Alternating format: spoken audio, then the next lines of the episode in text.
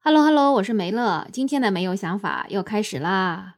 这天气啊，还是照常的热。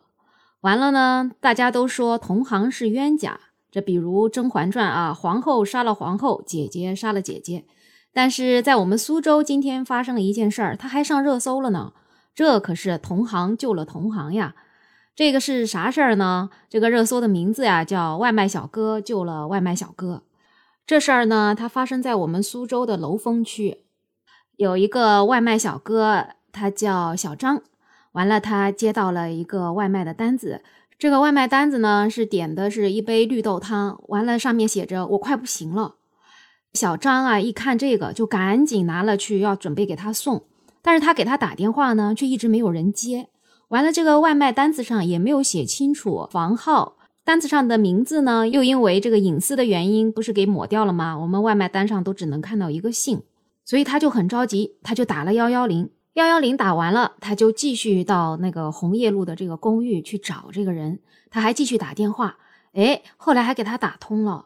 那头接电话的人就很虚弱，告诉了他那个房间。这个时候警察也到了，完了他们就一起找到了三零二室。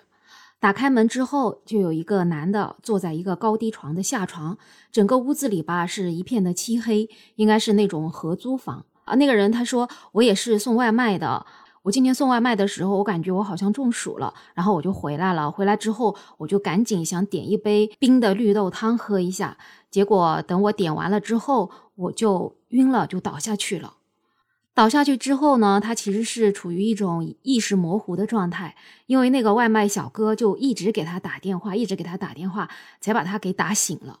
所以他就特别感谢这个民警和那个外卖小哥救了他。那这个救他的外卖小哥小张啊，他还真是一个比较暖心的小哥。他之前还救过一个落水的女子。他说超时啊是肯定要扣钱的，但是他觉得遇到这样的事情就跟钱没有关系了。听到这个故事之后啊，很多网友就觉得，哎呀，看到这样的新闻，还是觉得人间是值得的。外卖小哥真的太不容易了啊！以后外卖小哥送单子迟到了，一定不要差评。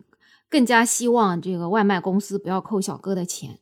有一个人他说，前几天那么大热的天，看到一个外卖小哥在拐弯的时候拐急了，直接摔在地上，那个腿上都鲜血淋漓的。他真的觉得外卖小哥这份工作也是挺不容易的。也有人觉得像这样的小哥，他就是见义勇为，对吧？他希望政府啊能给这样的热心市民能多一点鼓励和支持。我也希望我们苏州的政府看到这个外卖小哥之后，能够给他一点鼓励奖励。呃，我觉得就算是鼓励更多的有爱心的人都站出来帮助我们身边的人吧。也有人说，真的外卖小哥生存不容易，要不是为了那个碎银几两，谁不想在家吹着空调，对吧？然后工作呢又要卷成这个样子，劳动法又是废纸一张，真的太感叹了吧！当然也有一些杠精，他觉得为啥不叫幺二零啊？其实人家外卖小哥也说了，当时他也只是感觉自己要中暑了，完了就想喝一杯绿豆汤就好了，对吧？当然了，如果你要真叫个幺二零，那价钱可就不菲了。我记得我以前叫过一次幺二零的，呃。当时那个保底的费用就要二百五十块钱，现在应该更贵了吧？外卖小哥一天才挣多少钱？而且他住的那个地方条件那么差，就知道他们真的每一分钱都是算计着去花的。所以网友啊，就不要太去苛求了，对吧？嗯，说到这里呢，其实我不得不还是要说一下我们苏州的绿豆汤。